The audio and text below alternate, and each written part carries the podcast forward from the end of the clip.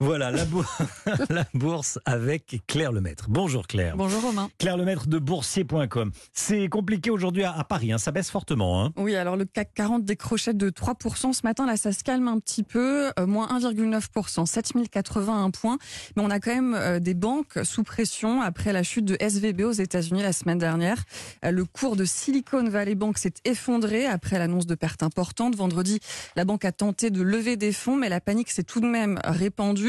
Alors les autorités américaines, on en parlait dans le journal, tentent de circonscrire l'incendie, mais ça ne suffit pas. Euh, À Paris, Société Générale et BNP Paribas lâchent environ 5% en ce moment.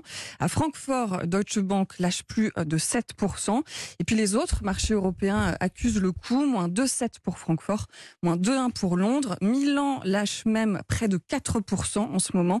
Et donc moins 1,9% pour le CAC 40 qui retombe à 7081 points. Claire Lemaître de boursier.com. Merci Claire.